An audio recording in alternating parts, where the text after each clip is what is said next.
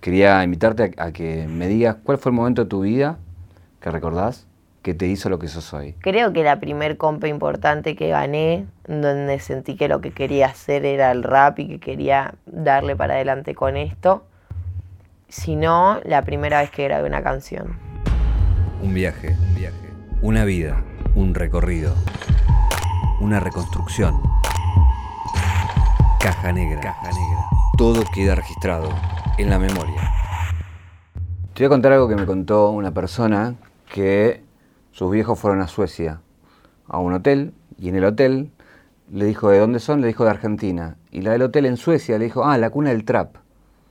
No le dijo ni Messi ni Maladona, que viste que en el mundo te, dice generalmente eso. Eh, Argentina está tomando un lugar en, en, el mundo por el trap. ¿Por qué pensás que se da en este país y con la fuerza que se da acá en la Argentina?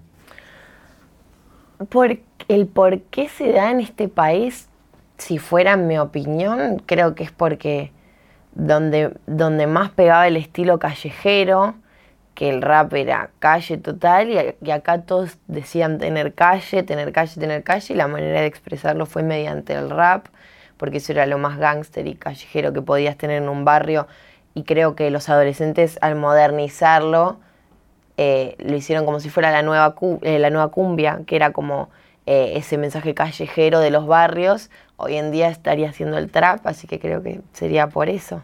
Vos estuviste desde el principio en eso, ¿no? O sea, y también como que lo fuiste descubriendo y fuiste acompañando ese crecimiento. Hoy, digo, si yo te hubiese llevado hace ocho años atrás, te digo, che, mira todo lo que va a pasar, me dicen, ni en pedo. Sí.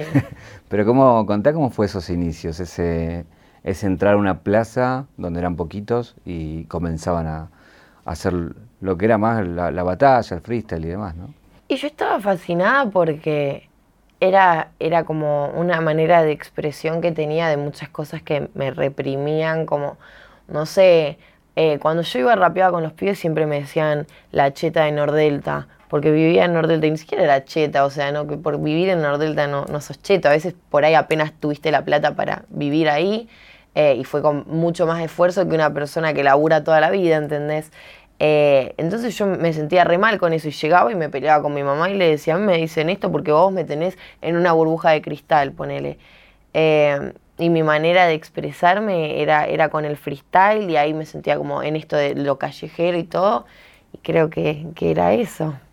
ahí te a un punto que hay una generación de, de chicos que vienen en barrios cerrados que ahora son grandes y que pueden contar un poquito de cómo, de cómo se sabía que para muchos, como aquellos hay un, lugar que es la villa, que es un lugar que no conocen y tienen muchos prejuicios, también del otro lado, un barrio cerrado puede ser un lugar de muchos prejuicios. ¿Qué tipo de prejuicios te enfrentaste con eso? Y eso, que me digan que era una cheta, que yo no tenía calle, entonces no podía representar la calle, porque rapear era eh, llevar el mensaje de la calle a todos lados y, que yo no podía rapear porque yo no conocía la calle, que yo no sabía lo que era sufrir, vivir en un barrio. Y por ahí yo, mi casa era ahí, pero yo me viví la vida en los barrios, con los pibes, con mis amigos. Em, de hecho, es más, o sea, yo tuve un ex con quien viví en la villa, ¿me entendés? Y fue un año, no es que, que desconozco los males o, pros de, de, los distintos lugares, pero era con eso que siempre me tiraban y, era remolesto porque, no sé, o sea, por ahí que, que te tiren una cuando vos te sentís que estás de igual a igual, y que ese es tu lugar de estar igual igual y que te tiren esa era como malísimo, pero bueno, todo lo que me quedó por hacer fue demostrar lo contrario y por eso hoy en día estamos acá haciendo una nota en la que me preguntas eh, cómo fue y que hace ocho años no me lo habría creído. Bueno, pero si sigo con ese prejuicio, diga, tu mamá se habrá querido matar con esa piba que se iba, se escapaba. Sí, sí, pensé que se iba a querer matar con lo anterior, no le importó mucho lo anterior, ella era feliz. Eh, pero sí porque siempre era como la de, no sé, estudiar. Bueno, yo estudio, pero déjame ir a la plaza. Primero estudiar y después vemos. No, bueno, entonces me voy a la plaza. No es ejemplo, eso estaba muy mal, pero, pero era medio así, así que un poquito la sufrió. Pero bueno, hay que hacer sufrir un poquito a los papás en esta vida. O no, así salen las mejores lecciones en esta vida salen haciendo sufrir un poquito a los papás. ¿Tus viejos qué hacen como para conocer un poco de dónde venís? Em, mi mamá, mi mamá, eh, además de, haber sido ama de casa siempre estando con nosotras, eh, Laura en Brasil, eh, tiene como una inmobiliaria, como turística, como que van los argentinos y ella tiene ahí los depósitos para, para mostrarte, qué sé yo. Eh, y lo hace con mi padrastro allá en Brasil y mi padrastro tiene una empresa de servicios tipo del hogar. Em, y nada, eso, that's all. Eh, ¿Eso es ahora o también tu infancia la viviste en el sentido de irte a Brasil y vivir un poco de... Y un año yo viví en Brasil, en 2014, que de hecho eso me implementó como un montón de cultura del rap, porque yo iba a competencias allá, aprendí a rapear en portugués, he ganado competencias allá y tenía 14 años. Em, y eso también me mostró como un montón de más de la cultura desde otro país y desde otra gente que tiene otra forma, otra crianza, otra mentalidad. Así que sí, se ¿Y dónde un poco de estabas? ¿En qué en qué- En Florianópolis. Mira. Es como eh, para, para el hip hop o para el rap. eh, hay una cosa también, ¿no? El tango también lo tenía, como esta cosa de la universidad de la calle, ¿no? Como, como la calle poniéndola en un lugar eh, de aprendizaje muy fuerte. y por otro lado, lo tradicional, que viene a representar por ahí tu mamá, que dice, no, el- la escuela es el lugar. Digo, hoy ya con, con la edad que tenés, digo, ¿a, a- a qué le, da- le das más valor? Digo, si tenés que equilibrar. Do- las dos experiencias son importantes. Si hay la experiencia de la calle o de la escuela, Claro. Yo, ¿sabes qué? Eh, me, me pasaba mucho que en la escuela yo era muy rebelde y decía como, lo que dicen todos, ¿para qué quiero yo el colegio si yo no voy a laburar con geografía, ni con historia, ni no sé qué? Pero por ahí en el colegio no aprendí matemática, ni geografía, ni historia, me das un mapa y soy la peor. Pero aprendí que si yo le, no sé, si, si a mí una chica me pegaba o yo le pegaba a una chica o un chico o así, iba a ir a dirección y iba a tener consecuencias. Y así sabes que cuando vos vas a la calle, si le pegas a una chica o un chico o un chico una chica te pega, todos van a tener consecuencias. Y que son más heavies en la vida real que en el colegio. Pero el colegio me enseñó todas las reglas básicas de la vida, me enseñó a respetar, a cómo hablar, a con quién hablar de una manera y con quién hablar de otra y cuáles son las maneras que podés tener para hablar. eh, a cómo llegar a un acuerdo. Por ejemplo, cuando te mandabas una cagada y te peleabas con, con alguien, pero alguien se peleaba con vos también, entonces iban a la dirección y la directora te decía, bueno, ¿cómo lo solucionamos? ¿Entendés? Entonces como que así te, te enseñó a tratar un poco también con la calle, porque si no vos llegás a la calle, tenés un problema y no sabes qué hacer. Pero ahí vos decís, bueno, a ver, y a mí la directora que me decía, ¿cómo lo tratamos? Bueno, ¿cómo lo tratamos? Entonces, eh, el colegio fue lo más importante. Si nos fuera por el colegio, sinceramente la calle te va a comer crudo. Y no, no importa si es privado, público y todos los estereotipos que hay, tenés que haber ido a la escuela porque aunque sea gratis, paga, la mejor, la peor, si tenés a alguien que te está dando la oportunidad de enseñarte, la tenés que tomar y te lo digo hoy en día cuando de chica no quería dejar que nadie me enseñe nada. Eh, que lo mejor que podés hacer es hacerlo, tomarte ese tiempo, por eso creo que está bueno que, que teniendo esta edad decirle a los chicos de mi edad también que hay que hacer el colegio por estas razones. Si no hubieses nada, eh, eh, estado en esta vida ya donde puedes vivir de lo que, de lo que te gusta y tuvieses que elegir estudiar, ¿qué, ibas a, qué, qué estudiarías? ¿Qué ibas a Yo estudiar? chica decía que quería ser abogada. Mirá. Después aprendí a contar y vi que eran muchos años de estudio. Pero, y ahí me hice rapera. Pero quería ser abogada. También quería ser veterinaria, pero una vez me dejaron laburar un día en una veterinaria y fue el peor día de mi vida. Un perro tuvo rabia, otro perro me mordió, a un perro le cortaron un poquito de más el pelo y le, le lastimaron la piel y se puso a sangrar y yo sentí que me, me iba a morir, ¿entendés? Eh, así que ahí dijimos, bueno, vamos a ser raperos, que esto es más seguro y esto nos sale mejor. ¿Y hay otra cosa que la- de las que laburaste? ¿O fue tu único laburo fuera de esto? Em, No, que yo me acuerde, no. Estoy haciendo un análisis mental, pero creo que, que no, que fue, fue eso, fue ese día en la veterinaria. eh, y nada, y mi intento de querer hacer abogacía y no hacerlo. Eso fue todo. Eh, ahí leí por ahí que un intento también de que te gustaba el tango de chiquita. ¿O cantabas tango? Sí, eh, por, un, por un abuelo mío, de parte de mi papá, que también siempre escuchó tango y por ahí íbamos en el auto y era tango. Como yo voy con el trap a todo volumen, el chabón va con el tango a todo volumen, es tipo tremendo. Eh, y también mi mamá a veces cantaba y mi hermana a veces cantaba, así que sí, estaba medio ahí. Igual yo conté esto una vez y alguien puso como que yo era la fan número uno del tango. Y quedó. Y yo ni siquiera conozco tanto tango, ¿entendés? Tipo, a mí me gusta el tango que conozco, el tango que escucha mi abuela, el que escucha mi mamá, las canciones que fui encontrando yo, y bueno, las bandas que hoy en día conocí, porque laburé con, con el Quinteto Negro de la Boca, por ejemplo. Eh, pero tampoco es que soy la fan número uno de tango, porque a veces me preguntan y yo como, no sé, ¿quién es tu cantante favorito? Cacho Castaña, ¿me entendés? O sea, claro, es como que te diga tu popera, no, no sé, tu rockera favorita y decís como la más conocida. Pero, pero sí, sí, me gustó mucho y lo más importante no era si me gustaba o no, sino que me empezó a gustar porque con eso aprendí a afinar. Con el tango yo aprendí a afinar porque al ser más grave a mí me costaba menos. Em, y ahí aprendí cómo empecé a aprender a cantar, más o menos, ¿no? Registro 982. Daquila, antes de ser Daquila, es Morena Jabulig. Morena nació en el 2000, pisó una plaza a los 12 años, conoció el hip hop, el rap y el freestyle, y nunca más se bajó. Así nació Daquila, como de formación, de The Killer, para transformar a Morena. Si yo agarro un video tuyo del 2016, 2015 y un video tuyo de hoy, son como dos mundos y dos vidas totalmente distintas.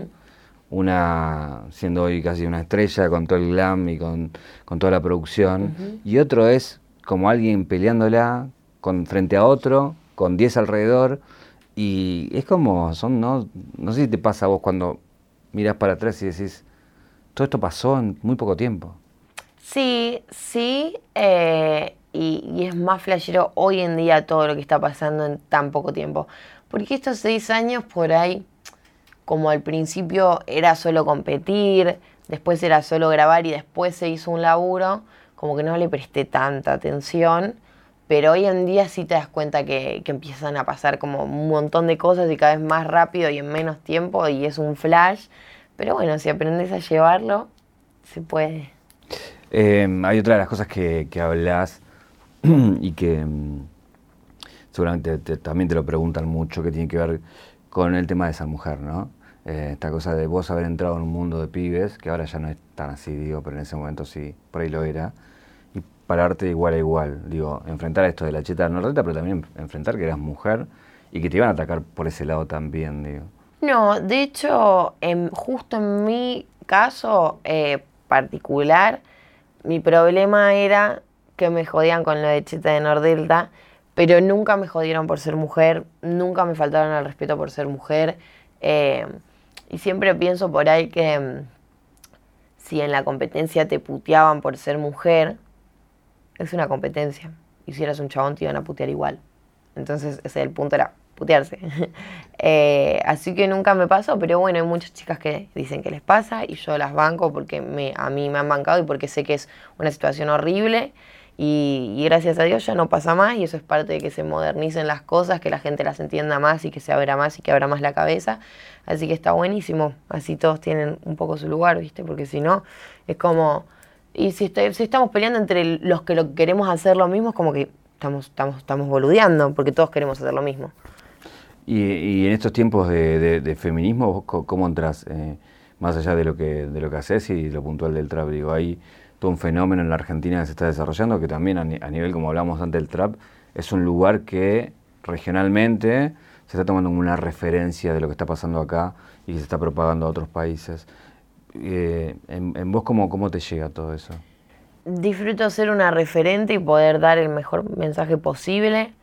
Em, el feminismo, la verdad, entró como tan, tan revolucionario y tan de golpe que, que a mucha gente, incluyéndome, nos ha costado mucho como entender todo lo que conlleva y que hay acciones que por ahí uno piensa que están mal, pero son para hacer un bien y no están del todo mal y hay que, como dicen, desconstruirse y pensarlo como de varias maneras.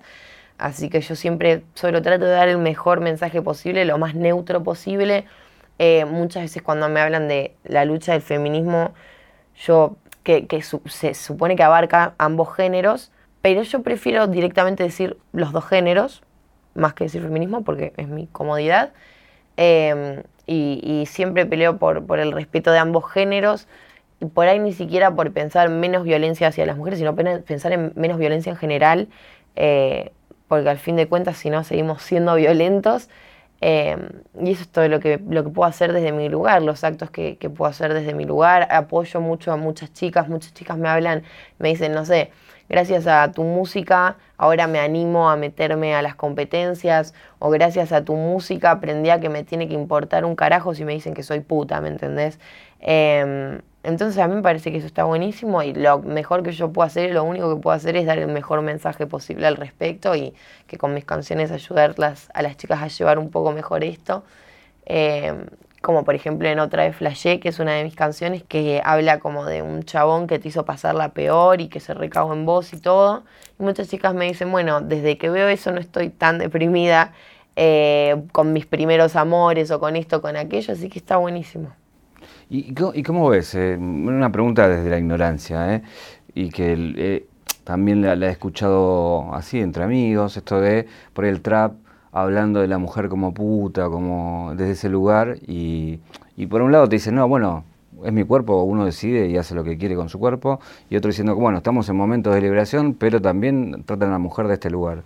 Yo creo que si lo estás usando como un insulto, eh, no, o sea, sos, un imberbe y que si lo estás usando como de buena manera, fuck it, porque hoy en día está, eh, se defiende este mensaje de que ser puta está bien, que es la verdad, eh, así que yo creo que si se acepta este mensaje como tal, hay que aceptar que hay, que, hay personas que lo van a usar sabiendo que vos estás diciendo que eso es aceptable, ¿entendés? Entonces hay que tener como un punto medio, porque si decimos que está bien ser puta, pero alguien dice puta en una canción, no como un insulto y nos molesta, estamos cerrados. Eh, así que es como toda una, una, maquinaria que desembarca muchas más preguntas que no, tal vez no, lleguemos a hacer hoy. Pero yo creo que solo hay que abrir un poco la cabeza.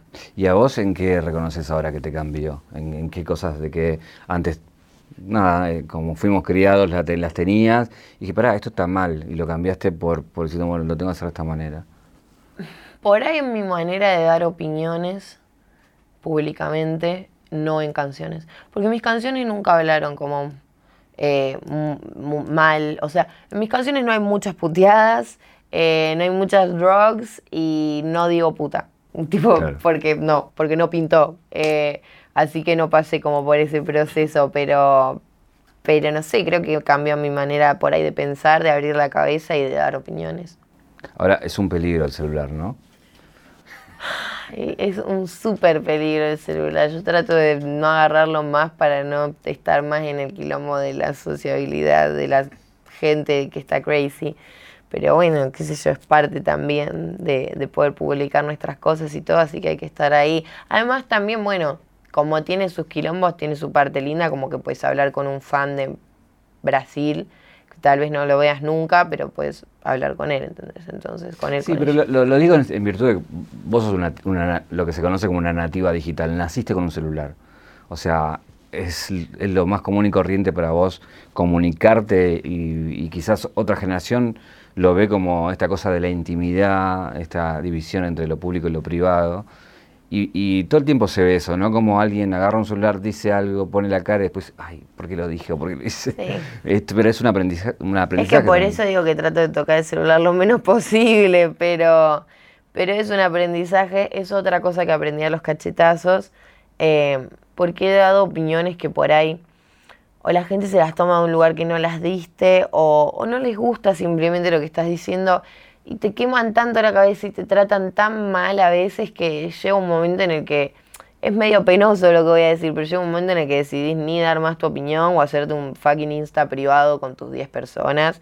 Si es que te interesa tanto decir lo que ibas a decir. Hay momentos en los que no sé, por ahí voy a subir un chiste eh, y, y lo leo y me río y digo, no, pará, pará, se lo van a tomar así de esta manera por ahí y me va a salir mal. Yo solo quería hacer un chiste que decía esto y ellos pensaron que estaba diciendo la Z, yo estaba diciendo la A. Y decís, tengo muchas ganas de que la gente lea el chiste.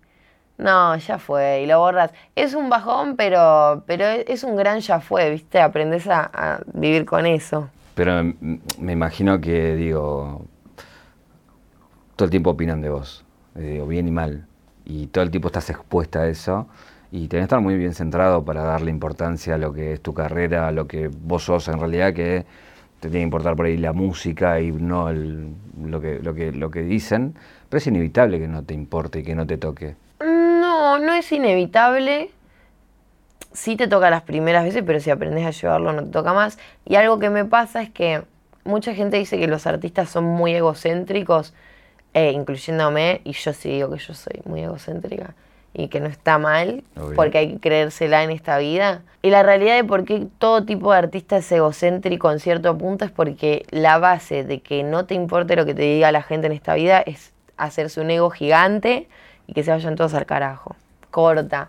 Que el que te quiera putear te putee, que el que quiera decir que sos una mierda lo diga, que el que te quiera decir que sos la número uno seguramente le responda si tenés la onda. Eh, pero a los haters, o sea, ego gigante, oídos sordos y que te miren de lejos como la estás rompiendo, punto. Tenés que creértela, tenés que saber que el que te está criticando es porque no tiene nada mejor que hacer. O sea, si vos estás haciendo algo y esta persona está haciendo algo, esta persona no tiene tiempo de criticar lo que vos estás haciendo. Si vos estás haciendo algo y esta persona no está haciendo nada y tiene tiempo de criticarte es porque no está haciendo nada. Entonces, que la chupen, como dice mi canción, ¿me entiendes? Para que se sepa que no es tan puteada, es el nombre de una canción. Em, cuando hablabas de, publicar, hay una publicación que, tuvo también su polémica, que cuando, cuando opinaste políticamente. ¿También te arrepentiste de eso? ¿O seguís sosteniendo lo mismo? ¿Te cambió la forma de pensar? Me cambió la forma de pensar. Pero por ahí, a mí me pasó mucho que las cosas por las que a mí me han bardeado son cosas que no entendieron. Tipo, porque jamás, jamás, jamás subo algo con mala intención ni digo algo con mala intención. Excepto que te odie mucho, ¿me entendés? Pero si te odio mucho te lo voy a ir a decir a vos, no lo voy a publicar en redes. Em, así que nada, lamentablemente se tomó así. Yo también ser tan chica, porque ahora, bueno, tengo 19, que también es ser chica. Eh, pero ser tan chica y estar tan en el centro de, de, un montón de críticas y de un montón de gente que cree que tiene derecho a decirte quién ser, qué hacer, cómo hacerlo, qué tenés que decir y qué no, llega un momento que te explota el cerebro, ¿me entendés? Y por ahí decís una sarta de boludeces que ni te diste cuenta que estabas diciendo o que por ahí no fueron con esa intención y que se la retomaron re mal. Y también es re complicado como llevar un montón de cosas siendo artista y siendo chico. Entonces, nada, la gente nunca va a entender eso, la gente que no te quiere no lo va a menos lo va a entender, así que lo que más puedes hacer es hacerte un neo gigante y que se vayan al carajo y que si quieren opinar mal, opinen. Registro 455. Daquila es invitada en festivales como el de Trap Argentino, el Harlem Festival o el Lola. Participaciones con La Bomba de Tiempo, Juan Ingaramo y Bad Bunny. Una chica que crece. Crecer donde no había rap, donde no había chicas. Crecer con la primera experiencia que después será la de muchas. El 29 de noviembre, un día antes del Buenos Aires Trop, sacamos el segundo corte de mi disco, que se llama Pensaste Mal, eh, que va a romper también. Em, ¿Qué más? ¿Qué más? ¿Qué más? ¿Qué más? En el disco va, a haber un boom que hace cinco años me vienen pidiendo que saque un boom bap con la mala Rodríguez. Va a estar Toto Ferro. Em, y bueno, nada, estamos a full. Sinceramente no me acuerdo de más cosas porque estamos muy a full. ¿Cuándo sacaste el disco? ¿Para cuándo lo tenés planeado? Eh, para fines de diciembre va a estar saliendo. ¿Sabes por qué te pregunto? Porque digo, no sé, vamos, si vamos a, la historia de la, música más contemporánea, los Beatles sacaban un disco y bueno, era sacar el disco, el vinilo, más acá, si querés, no sé, digo Pearl Jam, digo cualquiera que eh, tenía una lógica, pero hoy con, lo digital no sé si tiene una lógica sacar un disco. Porque una piba como vos de 19 años tiene que sacar un disco y no temas cómo va. No, no tengo que. Cada uno lo hace si quiere. Eh, no es que ni te lo pide la compañía ni nada. Eh, y con mi productor nos pareció súper interesante. También nos parecía que habíamos hecho un montón de canciones y que todas esas canciones juntas contaban una historia resarpada y que no queríamos sacar ninguna. Em, y que la validez que tenía hacer un disco para nosotros era muy importante porque nos queríamos sentir como, como hechos, ¿me entendés? Hicimos un disco.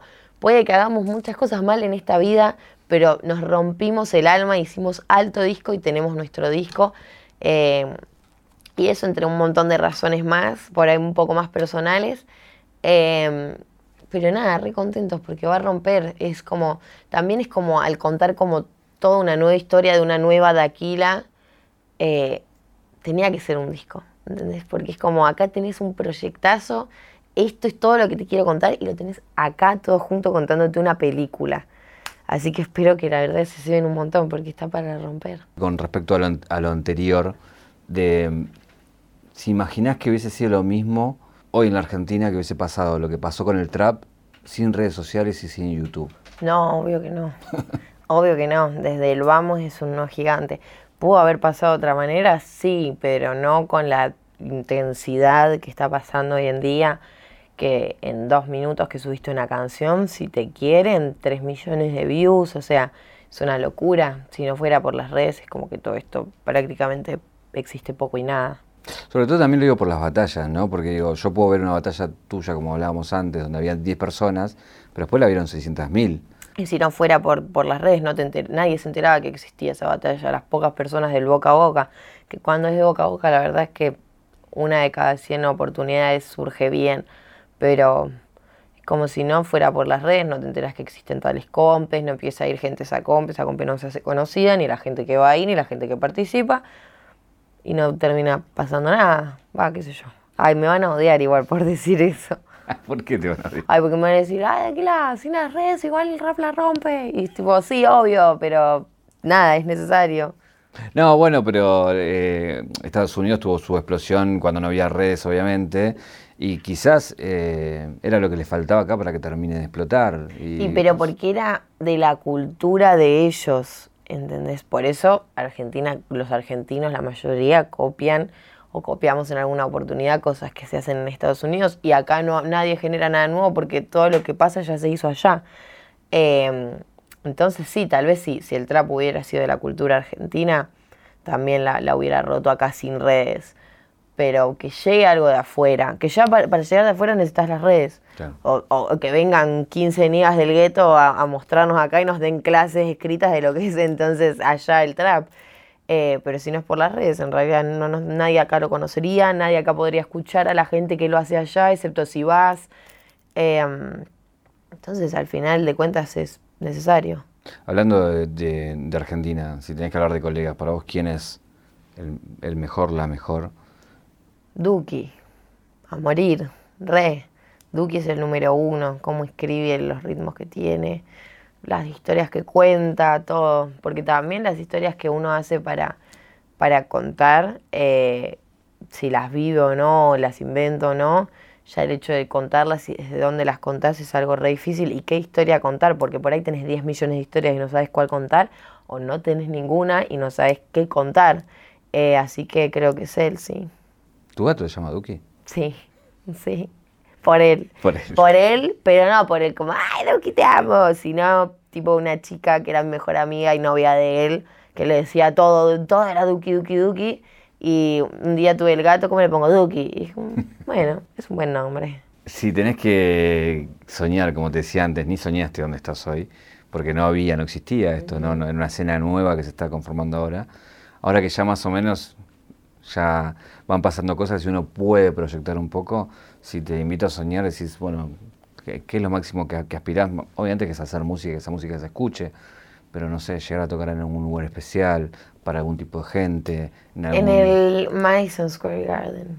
Porque de chica yo era muy fan de Justin Bieber y, y, y por él tipo conocí lo que era y lo investigué y me parece un lugar súper valioso y creo que si tuviera que imaginar llegar a un lugar en especial sería ese.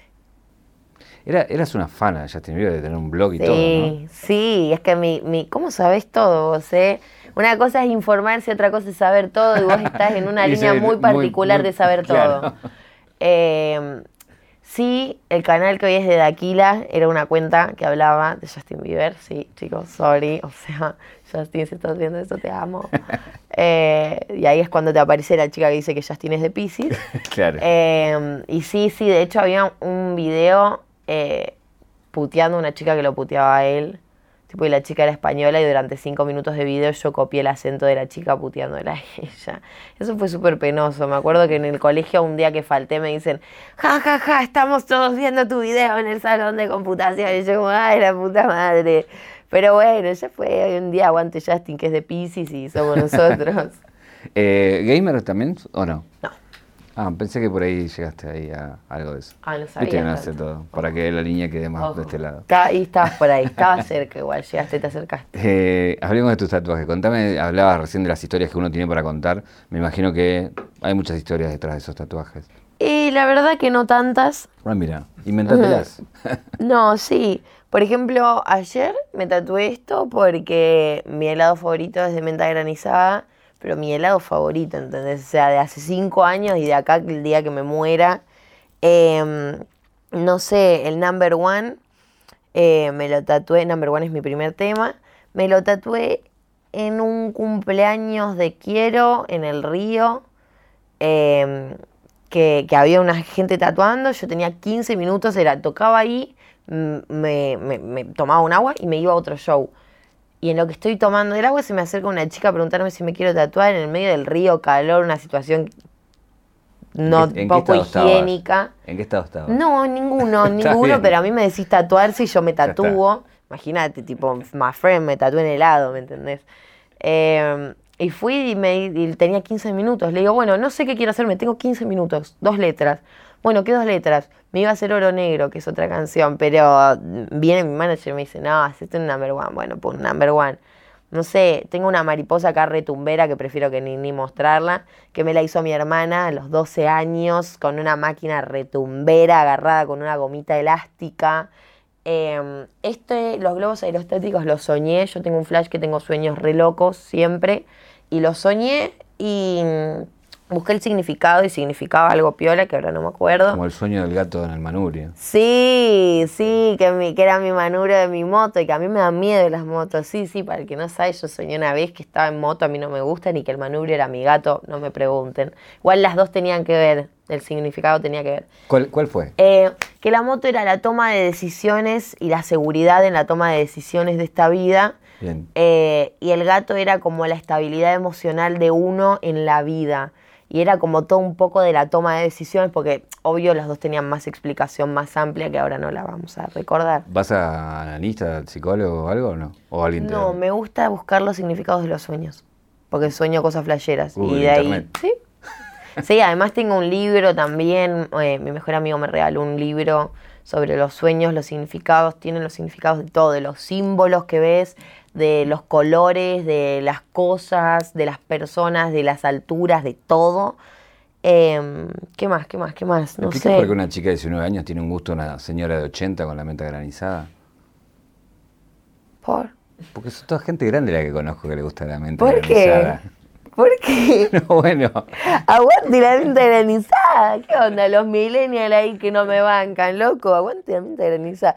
Bueno, puede ser que sea de viejo. No sé si es precisamente de viejo, es de gente que está un poquito más de la cabeza como yo, porque a mí todo el mundo me dice que es el gusto más asqueroso que vieron Claro, en su vida. me imagino que te deben hatear mucho por, por el gusto Ah, del helado. sí, ya me han dicho la come pasta de dientes, no sabes, no, pero para mí lo más de lo más, es más, lo peor de todo es que mientras me lo hacían, mi amigo me dice, mi pro- porque fui con mi productor, me dice, comer menta, menta granizada es como comer pasta de dientes. Y justo el chabón que me está tatuando me pone una crema que olía a menta. Y digo, casualmente la pasta de dientes huele como lo que él me está poniendo y lo que él me está poniendo huele como el helado de menta y la verdad me comería lo que me está poniendo, ¿me entendés? Pero, pero nadie me banca con la menta granizada, che, así que puede fallar. Te ves una pregunta que este, este ciclo se llama Caja Negra. Y si uno va a la, a- a la caja negra de sus recuerdos, digamos, de su memoria, quería invitarte a, a que me digas cuál fue el momento de tu vida que recordás que te hizo lo que sos hoy. Creo que la primer compa importante que gané, donde sentí que lo que quería hacer era el rap y que quería darle para adelante con esto, si no, la primera vez que grabé una canción. Y acá hay una caja negra donde en el interior hay algo. Ok. ¿Qué es esto? No sé qué es eso. ¿Cómo? Deberías saber de toque. Eh, es un espejo. Ah, bueno, es un Es un espejito. espejito. Ok. Y es una excusa para que te mires y me cuentes quién es esta nueva Daquila de la que hablas. ¿Qué ves cuando ves a esta Daquila de hoy? Veo, me tengo que mirar para decirlo, no, no seas malo. No. Yo tengo menos acting. No, no, no. Eh, veo una Aquila más fuerte, más concentrada, más madura, eh, más abierta, eh, más, no sé, más, más encontrada por ahí, sería la palabra. Y lo último era que me digas qué pregunta no te hice que te hubiese gustado que te haga. Si me gustaría tener otra vida. Gracias. A vos.